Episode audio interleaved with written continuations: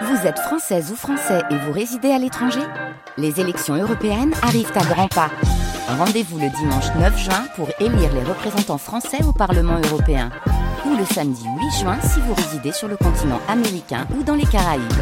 Bon vote il est 7h, l'heure des infos avec David Ossillou. Il y a une bonne nouvelle quand même. Ah oui, alors la bonne nouvelle. C'est que ça roule. C'est que ça roule, exactement. Puisque c'est les vacances, eh bien vous êtes beaucoup moins nombreux ce matin euh, sur la route. Attention, si vous êtes quand même au volant, soyez prudents parce que la chaussée est mouillée. Et puis évidemment, euh, on l'a entendu tout à l'heure, euh, on n'est pas tous en vacances. Certains vont travailler et d'ailleurs on les salue. La mauvaise nouvelle, c'est qu'il va faire gris toute la journée. Ah oui, alors c'est ça. Il va faire gris toute la journée. Un petit peu de pluie même ce matin, David. Ça c'est pour vous. les temps température à, 7h, Marseille 12 degrés comme à Toulon, Aix 9 degrés. Tiens, on, vous donne aussi euh, quelques maximales parce que ça fait du bien de se projeter euh, pour euh, la mi-journée quand il fera beaucoup plus chaud. 15 degrés à Marseille, Toulon 14, Aix 14 degrés. Et David, ils sont prêts à se bouger avec la Poste. Comme le disait le, bon vieux slogan il y a quelques années, des habitants à Martigues, comme à Luynes près d'Aix, qui se battent contre la fermeture de leur bureau de poste. À Martigues, le maire estime que c'est un projet inadmissible. Il le dira ce matin en direct à 8h10 sur France Bleu Provence. À Luynes, Annie ne comprend pas. Voilà 35 ans qu'elle habite ce quartier, ce village. Pourquoi dit-elle fermer la Poste alors qu'elle voit arriver de nouveaux habitants? De nouveaux habitants, de nouveaux Luynois arrivent, donc la population augmente et on perd de plus en plus de choses. Alors moi, depuis euh, le temps que j'habite à Luynes, depuis 35 ans, j'ai vu perdre donc le petit casino qui était au centre-ville et qui est, c'est vraiment dommage pour les personnes âgées. Donc on avait une boîte euh, devant la poste, on pouvait mettre la, sans se garer, on pouvait mettre notre courrier. On l'a perdu aussi. Même des commerces ferment. Luynes devient de plus en plus compliqué pour les personnes âgées. Celles qui ont du mal à se déplacer, elles font appel à leur famille. Donc du coup, il faut rouler, il faut utiliser la Donc on perd des commerces de proximité et on est désolé. Il faut rouler, dit Annie à Fabien Ledu pour France Bleu Provence. D'ailleurs, la Poste ne s'en cache pas quand elle se félicite que 99,9% des habitants des Bouches-du-Rhône vivent à moins de 5 km d'un bureau. 5 km, dit-elle, ou 20 minutes. C'est beaucoup quand même. J'aime votre précision, euh, David. Donc, 100% euh, des habitants, en gros, à moins de 5 km. Allez-vous, est-ce que c'est votre cas? Euh, Est-ce que vous pensez qu'on n'a plus besoin d'avoir de, bureau de poste dans votre commune? Ou peut-être que vous n'y allez plus beaucoup? Ou au contraire, vous y tenez beaucoup? Eh bien, vous nous donnerez votre avis ce matin en appelant le 04 42 38 08 08. Quand c'est pas la poste qui ferme, c'est le tram qui s'arrête. Ah. À Marseille, voilà plus d'un mois que le trafic de la ligne 2 et de la ligne 3 sont interrompus entre Belzins et Joliette. Conséquence de l'incendie criminel dans le parking République, il faut consolider la dalle.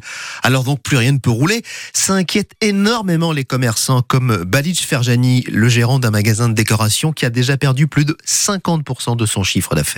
Suite à ces incidents-là, je n'ai plus de parking, je n'ai plus de tram et on peut plus me livrer. Plus euh, toute la communication qui est faite euh, sur les réseaux ne prenait plus la rue de la République, est bouchée, tout le monde le sait, donc plus personne ne passe. Et j'ai acheté des produits au mois de janvier qu'on doit me livrer aujourd'hui, qui sont la collection qui doit commencer euh, à partir de mars. J'ai avancé l'argent. Alors moi, je ne reçois pas un carton, je reçois des palettes. Hein.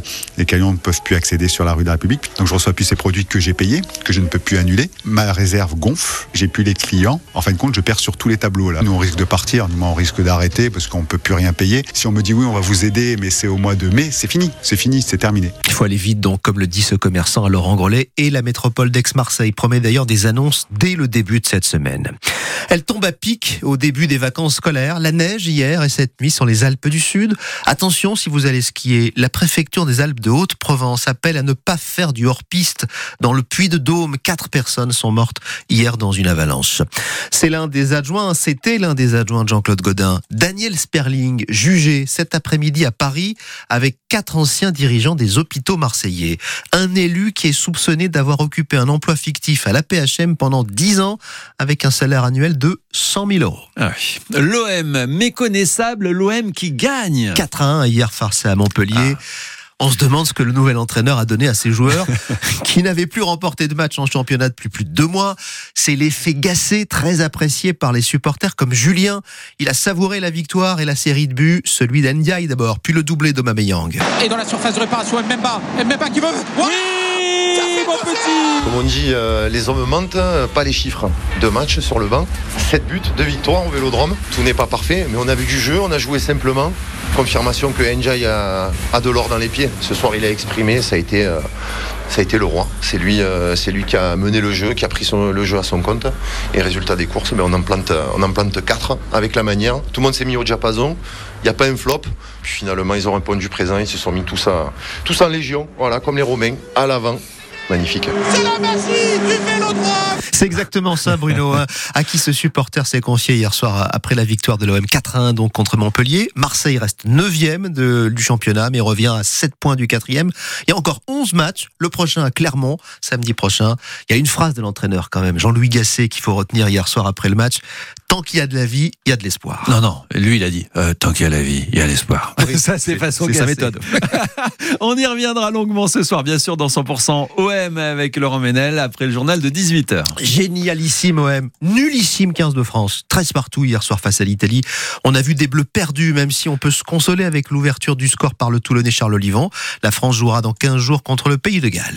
À Marseille, l'orgue ou les orgues de l'abbaye Saint-Victor résonnent à nouveau. Tout juste rénové, inauguré hier soir avec un concert qui a fait déplacer le banc et l'arrière-banc de la municipalité. Faut dire, Julie Gasco, que cet instrument essentiel dans la basilique a vraiment retrouvé de sa superbe. Oui, avec ses premières notes solennelles devant une assemblée bouche bée.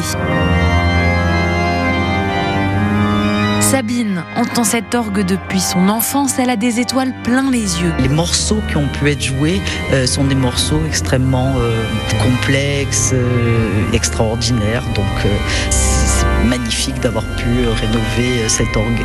Derrière les quatre claviers et le pédalier, Emmanuel Arakelian, maître organiste, redécouvre cet orgue maintenant agrémenté d'un système électronique. C'est-à-dire que c'est un système qui va nous permettre par un ordinateur de choisir les couleurs qu'on va utiliser pour jouer.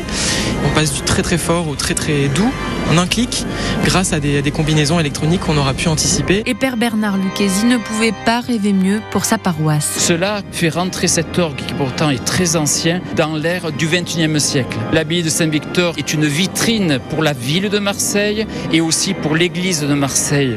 Et du coup, l'orgue trouve toute sa place. Il est très précieux dans tout l'apport culturel au-delà du cultuel. Le père Lucchesi, heureux comme un abbé qui a retrouvé son orgue à l'abbaye Sainte-Victoire. Moi, hier soir, j'aurais joué le tonnerre avec l'orgue.